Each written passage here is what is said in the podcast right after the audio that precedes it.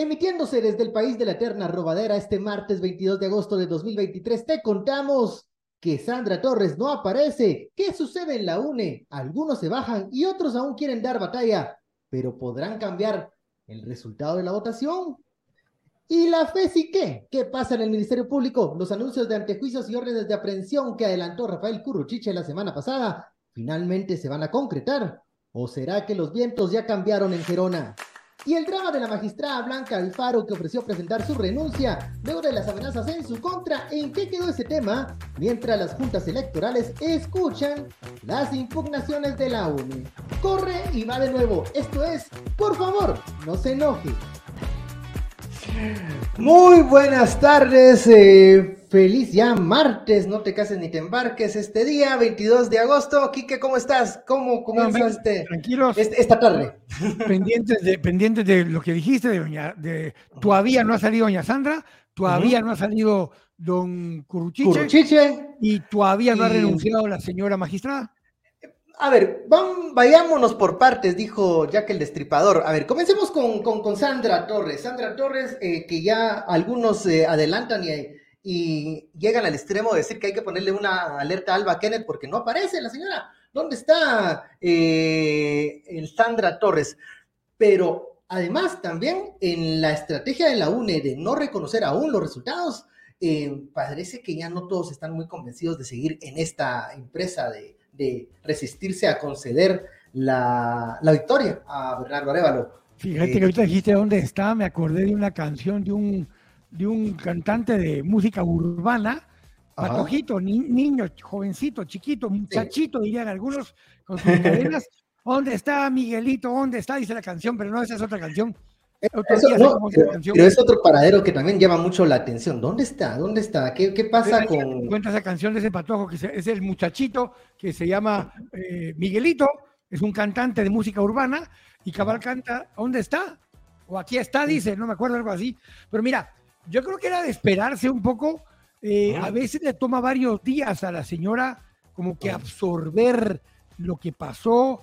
Eh, recordábamos un poco antes de salir al aire que hace cuatro años creo que quienes dieron la cara son a los que desparasitó y todo lo demás, a los que echó después del partido. A los que ahora se integraron la, propuesta de voz, el partido voz, ¿no? Algunos se regresan al Congreso, otros hace cuatro años fueron ellos, no fue ella. Pero ella no, ni vista ni oída. Y es, este no es un síntoma solo de Sandra Torres, también a la princesa eh, tampoco apareció, tampoco dio dio discursos de, reconocimiento ni nada, ella se esfumó. Pero tienen dos cosas en común, dos cosas en común. Los que se pasearon en su campaña las últimas semanas de cada una son los mismos son los que siguen por ahí diciendo que no, que si el partido está eliminado, que está cancelado, que está suspendido. Es la misma gente, bueno, o sea, parte de lo que estamos viendo es que como que esas estructuras están aportando a malas candidaturas. Yo creo que la, recomendación para los candidatos para el 2027 es, a ver, expediente de cuántos han ganado, cuántas eh, campañas han ganado, porque repetir campañas que han fracasado no trae ninguna, ninguna, ninguna cuenta ni beneficio. Eh, a ver, la UNE también espera y guarda sus esperanzas en el amparo provisional de la Corte Suprema de Justicia, eh, que le va a exigir al Tribunal Supremo Electoral que haga un escrutinio real y concienzudo. Eh, ¿Están realmente la gente de la UNE esperando sentados algo que no va a llegar?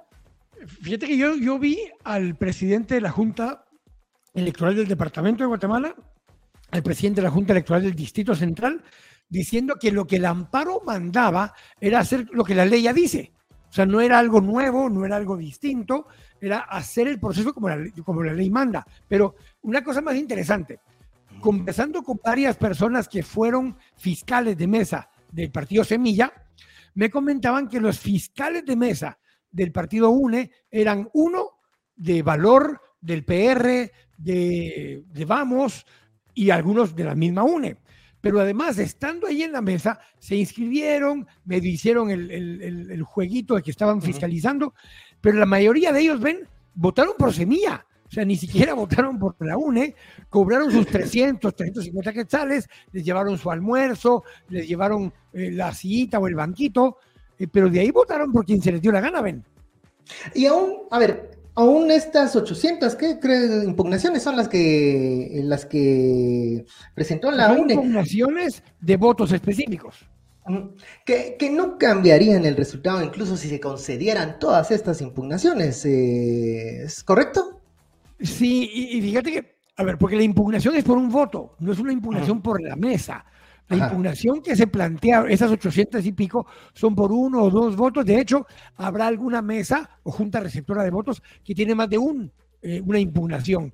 Pero la mayoría es impugnaciones por algún voto en particular, porque ven, llegó con su semillita así puesta en el, en el cuello, uh -huh. llegaste con una camisa tal cosa, o cuando te identificaste no estaban de acuerdo que era la persona que decías, eh, o que alguien te identificó tomándole foto a tu, a tu papeleta.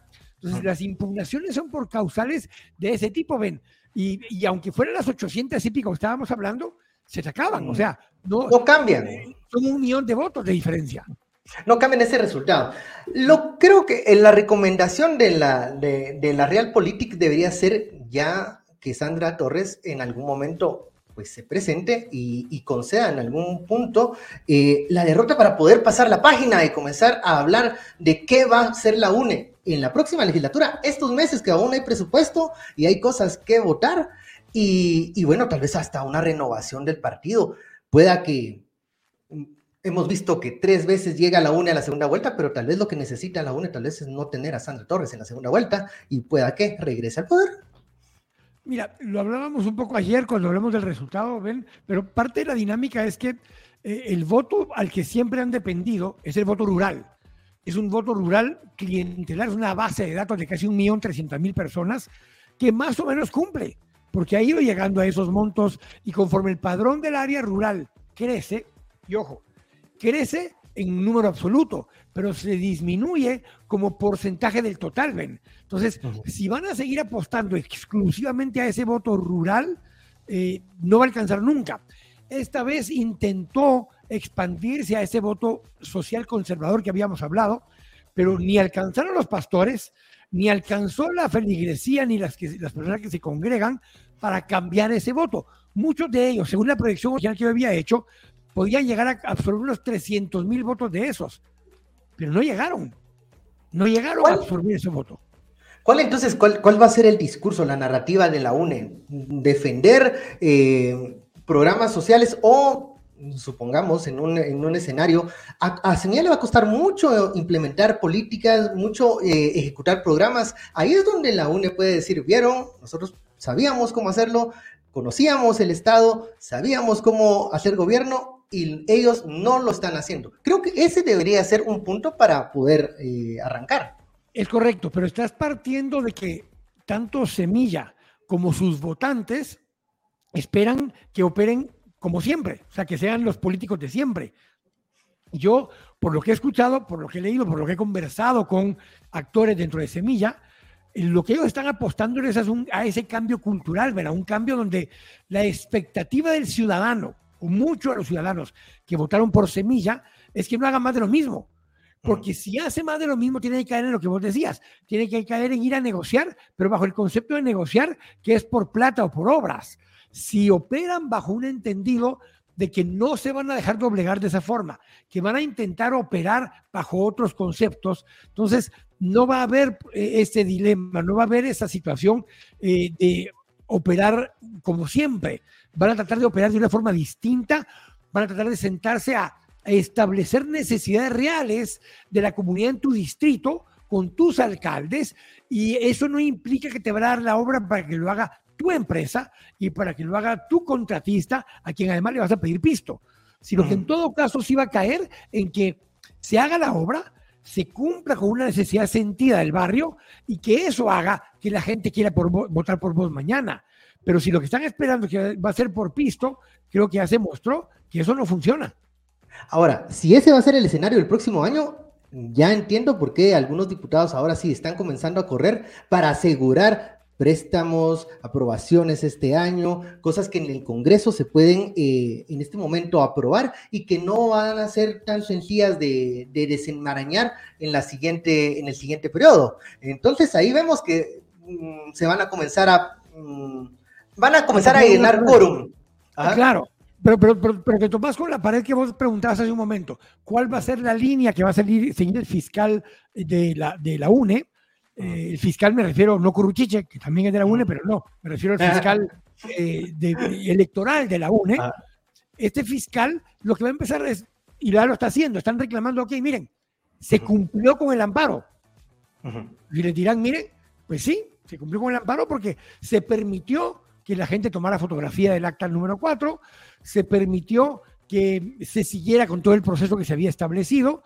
Lo que van a empezar ahora es a decir que no se cumplió con eso, pero demostrar que no se cumplió cuando tus mismos fiscales no reclamaron, cuando tus mismos fiscales estaban en libertad de tomar fotografía y si lo hicieron o no, pues ya es muy problema del fiscal que estaba ahí. Eh, tus argumentos legales para exigir que se anule la elección se vuelven muy pocos y vas a depender de que el fiscal Currutiche se atreva a irse por esa línea, que Eriol Pineda, digo Ángel Pineda, perdón, el, que representa la página de Eriol, diga si es suficiente o no lo que hicieron para ver si actúan penalmente en contra de alguien, pero yo no veo de dónde, yo no entiendo eh, cómo vas a poder reclamar que no se cumplió con el amparo.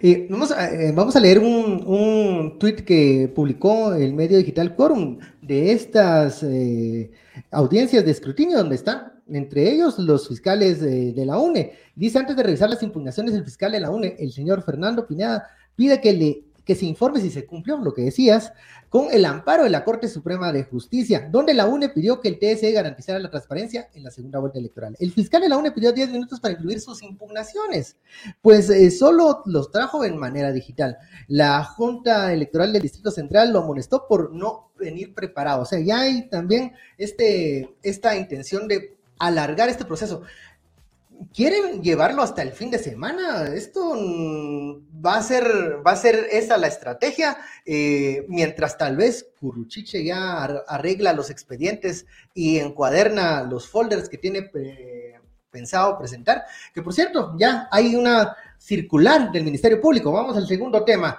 ¿Qué pasó con Curruchiche? Curruchiche adelantó muy, muy, muy así eh, con pompa y, redobles que tenía listo ya una solicitud de antejuicio, por lo menos para dos personas, y que también órdenes de aprehensión y muchas, eh, digamos, eh, mucha información nueva del caso se, corrupción semilla, creo que le, que le llamó. De hecho, ese día planteó que tenía ya también al menos dos solicitudes de antejuicio. al menos. Sí, al menos dos. Una contra Samuel Pérez y otra contra Bernardo Arevalo, que es el candidato presidente electo, pero que no era funcionario del partido en esa época. y, que, y, que, a ver, y que el jueves cuando él anuncia eso, está, está todavía la campaña, eh, antes, previo a la votación, digamos, puede ser un tipo anuncio tipo come de, del FBI que, que puede mm, tal vez eh, persuadir a alguien a votar o no por el candidato, pero ahora ya está eh, la votación eh, finalizada, ya es un presidente electo y esto ya nos abre otras complejidades que yo creo que ni el mismo fiscal Curruchiche ha terminado de aclarar cuál sería este camino del antejuicio, porque diputado, presidente electo, pues ya no es candidato, pero ¿Qué, va a pasar? Eh, ¿Se van a detener la adjudicación? O, aquí no es una adjudicación, pero es como una credencial, ¿no? Que te, que te hace ya acreedor de la victoria electoral. ¿Qué va a pasar? ¿No se le va a dar? ¿Qué es lo que tratan de hacer? Y aún siguen con el tema de los digitadores. Lo, que están generando justamente es una dinámica donde eh, seguir creando incertidumbre. Y te recordás, yo había puesto cuatro retos que había que cumplir. El primero era llegar al 20 de agosto. y el 20 de agosto era el que las elecciones se llevaran a cabo porque había el peligro de que pidieran que no se llevaran a cabo las, elecciones. Segundo era que se reconociera el resultado. De parte del presidente Yamatei lo reconoció. El TSE, para efectos implícitos, lo está reconociendo con el TREP y con todo lo que está pasando. Y el tercero, el tercer eh, paso es que lo dejen tomar posesión. Estamos en esa etapa, ven, donde uno todavía están tratando de parar el segundo reto, que es el que se reconozca el resultado, y segundo, que se le deje tomar posesión argumentando que no llena los requisitos porque tiene un antijuicio en su contra o porque cometieron delito en su momento. Estamos en esa etapa entre la fase 2 y la fase 3, donde van a seguir insistiendo que quieren saber quiénes eran los digitadores, que quieren saber cuál era el nombre de cada fiscal de la mesa, van a querer saber si la mamá era de Semilla o si el papá era de la UNE. Eh, y, creo que es la única forma que están tratando de encontrar mecanismos para invalidar las votaciones. Ahora, ¿qué va a hacer Semilla? Porque van a tener que estar mm, haciendo un trabajo en dos frentes. Uno, este caso que mm, se sigue desarrollando, que creo yo va en la línea de buscar eh, pues obstaculizar esa toma de posesión, pero por otro, una transición que deben de comenzar, o sea, si Semilla no quiere perder demasiado tiempo, por lo menos quiere entender algunos entresijos del Estado, en la práctica tienen que estar ya en el, proceso de transición. ¿Qué ofreció el presidente Yamatei? Que iba a ser ordenado y con mucha tranquilidad, porque tiempo hay. Pero eso también puede ser una manzana envenenada, ¿no? Y el canciller Búcaro también ofreció que era a partir del 11 de septiembre, de una forma muy ordenada, como nunca antes se había hecho, con acompañamiento de la OEA. Eso es lo que planteó ayer el canciller Búcaro. O sea, eso es lo que el Ejecutivo está diciendo. Pero lo que los operadores cercanos al Ejecutivo están diciendo ahora es, miren, no vayan tan rápido. ¿Cómo así que ya eh, van a reconocer que ganó Bernardo Arevalo si el partido ya no va a existir? tómense su tiempo la frase ayer de Falla era em, que falla nuevamente. Eh, falla, sigue fallando. Sigue fallando. Eh, dice él que hay que darle tiempo al tiempo. Y esperar al 31 de octubre, dice él, que es cuando se consuma todo y pueden cancelar el partido. El artículo 82 de la ley de crimen organizado, que tanto citan ellos, habla de una suspensión provisional, de una suspensión temporal, no habla de la cancelación habla de una suspensión para que la instancia que está siendo utilizada para cometer delitos de la ley de crimen organizado no los pueda seguir cometiendo. Ahí hay dos falacias incluidas. Una, hablan como que si se siguiera cometiendo el delito. Y el delito no es el de, las firmas falsas. El delito es el de lavado de dinero. Porque si no meten por, lo de los siete quetzales. No, pueden aplicar esa ley, ven. Ok. Están, están haciendo un galimatías eh, legal para, para, no aceptar lo que en realidad está ocurriendo y está pasando frente a los ojos de todos los guatemaltecos. Pero em, yo aún espero en la tarde, todavía tenemos tiempo para que Curruchiche nos cumpla con el plazo que él mismo se dio. Hay que darle tiempo al tiempo, dijo Vaya. ¿Crees que hay oportunidad para que la marcha en Gerona, en el MP, cambie de ritmo? Tal vez... Eh, Tal vez ya no exista hay un tema intermedio, hay, un tema intermedio que hay que hablar y es que eh, eh, hoy estaba programada una celebración de semilla a las 4 de la tarde en la Plaza de la Constitución y la cancelaron. Creo que prudentemente la cancelaron.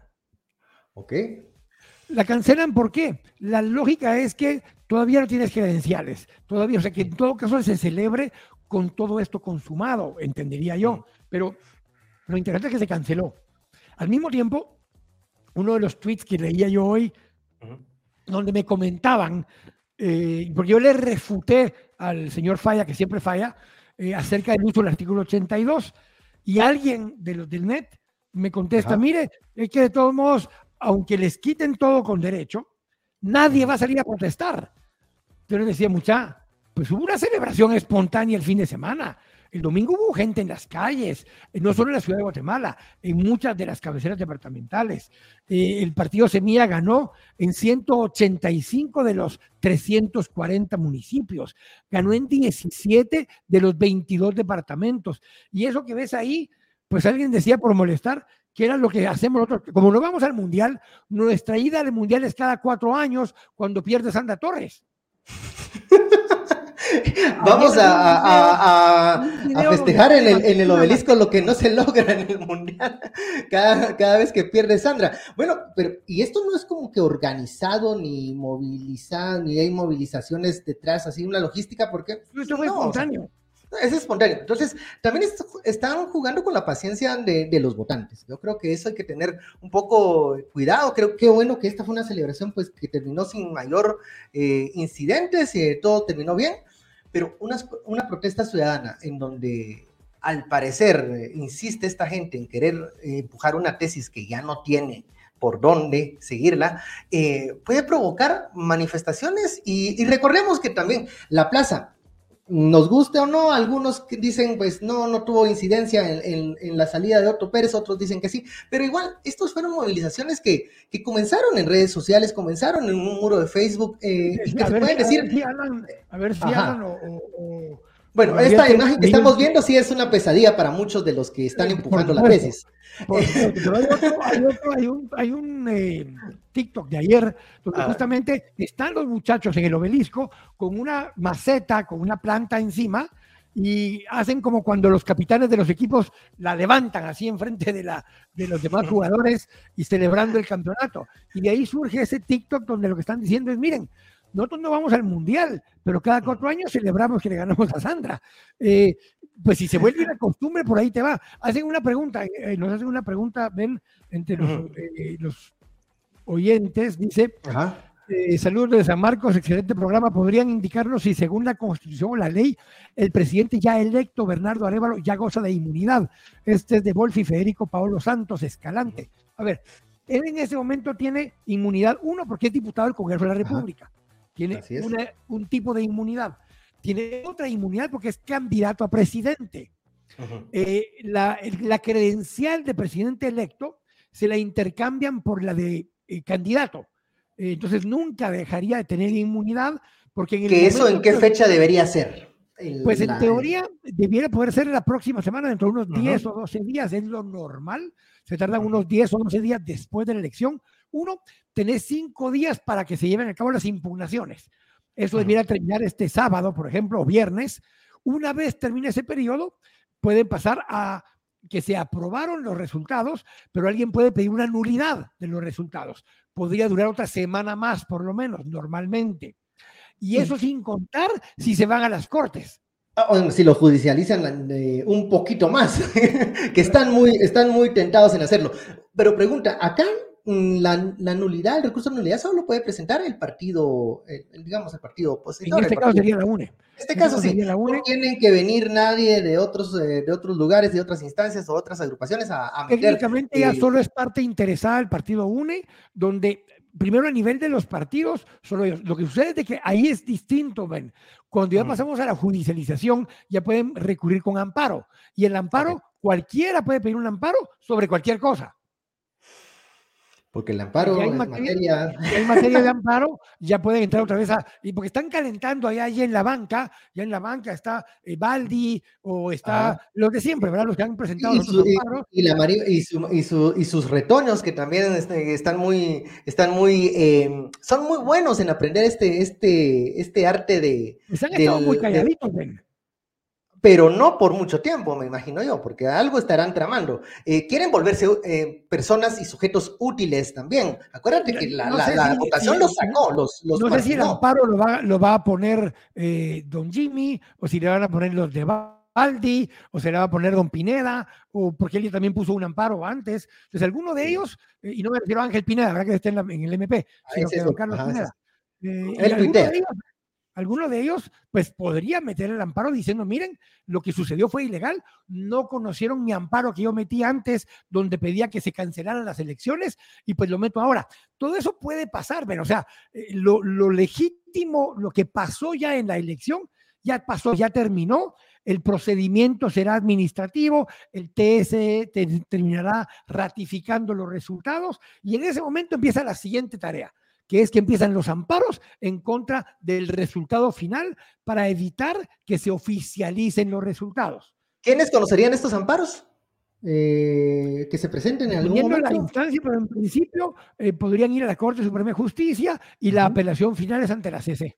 Ok, siempre vamos a tener a la Corte Celestial ahí diciendo lo último, la última palabra. Primero la Corte Suprema de Justicia, que ya ha mostrado. Aquí hay un tema interesante, ven. La Corte Suprema de Justicia ya se excedió más de cuatro años de estar en el cargo. En octubre de este año cumple cuatro años de excederse. Sí, ya tienen cuatro años de estar sentados que no deberían. Ah, y tenemos dos cosas. Está ya, ahí solo quedan 20, bueno, están 26 candidatos que están en, la, en el Congreso de la República. Dos de ellos, uno de ellos es Córdoba, el PDH. Él estaba el candidato a ser magistrado de la Corte Suprema. Y el otro, si mal no recuerdo, es Álvaro Cordón, que es actualmente magistrado de la, del TSE. Ellos dos están en la lista 26. asumamos que van a escoger dentro de los 26 que están. ¿Quién va a querer que lo designen para estar 12 meses? No, no, no. Y que así no sale el, así no sale el business, así no, no salen las cuentas. Yo creo que por eso muchos magistrados de la Corte Suprema que están como candidatos, pero bueno, candidato a magistrado actual solo hay uno que es además magistrado actual, que es, eh, ay Dios mío, Duarte. Ah, sí, sí, sí, sí, el, señor Duarte. Hablando de magistrados, porque no, no, no nos no, no, me quiero ir sin tocar la nota número 3, ajá las, las, amenazas que recibe la magistrada del Tribunal Supremo Electoral, Blanca Alfaro, y también ella cuenta que también lo recibe el magistrado Aguilera. Eh, ella incluso llega a prometer que presentará su renuncia este día. Hoy martes como que mucha y hoy, hoy también dijo, hoy también dijo Irma Palencia que también ella ha recibido amenazas. Bueno, imagínense, estamos, estamos hablando de por lo menos tres magistrados que están siendo presionados eh, para actuar de una u otra forma. Em, en la renuncia de Blanca Alfaro, que ahora mm, ya se plantea diferente, porque ella dice, si me presentan una... Fíjate que yo creo que hay claro, ella el día jueves, cuando lo dijo, ven, ella dijo que pudiera ser, de repente, si se daban ciertas condiciones o circunstancias, por ahí, de pronto, presentaba su renuncia. O sea, ella no dijo tajantemente, voy a presentar mi renuncia. Ella dijo, estoy evaluando, voy a presentar mi familia y por ahí depende, todavía no he decidido, dijo, eh, si el día ese renuncio. Hoy ya Ahora, hoy ya lo matizó. Hoy ya dijo, el tono. si presenta en algún caso y hubiera que irse a un antejuicio, antes de pasar por ese proceso tan engorroso, renuncio para enfrentarme a la corte inmediatamente. Ahora, yo creo que renunciar en este momento también es quitarse la papa caliente de las manos. O sea, si ya llegaron a este, a ver, el TSE no son niños de primera comunión. Hicieron lo que hicieron y pusieron los ingredientes para que esta sopa saliera como salió. Eh, sin embargo, hay que reconocer que de último, no sé si por las circunstancias, pero digamos que se pusieron la camisola. Pero renunciar en este momento también es como abandonar un poco la escena algunos dirán del crimen, otros dirán de. Pero, por eso, lo que ella acotó hoy es que ella no va a renunciar por renunciar, que si presentan casos concretos en contra de ella y de los magistrados, que en ese momento, para facilitar el proceso penal, ella renunciaría. Eso es lo que ofreció ahora, es distinto. yo creo que el, que el spot de el spotlight de, de acciones judiciales en su contra está más, bueno, eh, por el tema de semilla, más a en referencia a los magistrados del periodo anterior. Eh, no sé si. El tema de semilla no les afecta a ellos, pero en teoría, como han habido amenazas que los van a procesar a ellos también por manejo de recursos, por las adjudicaciones de algunos contratos, eh, porque los van a acusar de fraude, eh, eso es lo que están argumentando el que falla, que siempre falla, y el otro señor que su. No sé quién es el cargamochilas de cada quien. Que tuvieron este. que tuvieron este. pero no sé quién le carga la mochila a cada quien. Eh, y la cantimplora también. Eh, también. También ellos están ahí eh, señalando que el TSE adquirió este equipo de cómputo de última hora, pero que que igual no se utilizó y que según dice... Pero esas en todo caso eran la Junta Electoral del Departamento de Guatemala en el Distrito Central, no son los magistrados. Les tratan de atribuir parte de la responsabilidad porque no debieron haber podido comprar ellos ese equipo sin el aval de los magistrados. Ese es parte del argumento. Comienzan ya las audiencias, vamos a cerrar con esto de, escrutinio. Recordemos cómo fueron las, la repetición de estas audiencias eh, hace algunas semanas en el Parque de la Industria, donde había presión muy fuerte de parte de los partidos. Yo creo que aquí va a ser diferente. Creo que tal vez la van a querer dormir más que presionar, porque las impugnaciones no tienen mucho, mucho peso. O sea, no, no estamos hablando de abrir cajas, que era el riesgo de, la vez pasada, pero, pero quieren retrasar un poco estos días. Quieren, no sé, están dando tiempo para algo. ¿Qué pues será? caja, de, Pandora tal vez quieren abrir, eh, porque cajas de electorales no va a servir de mucho. Ven, vos ya lo dijiste, o sea, esto es, un, esto es una jugarreta eh, es un millón de votos de diferencia. El pueblo habló muy claramente y creo que por eso le decía yo a los muchachos que pusiéramos las tomas de la celebración, porque me decían, es que están apostando a que la gente no se va a levantar.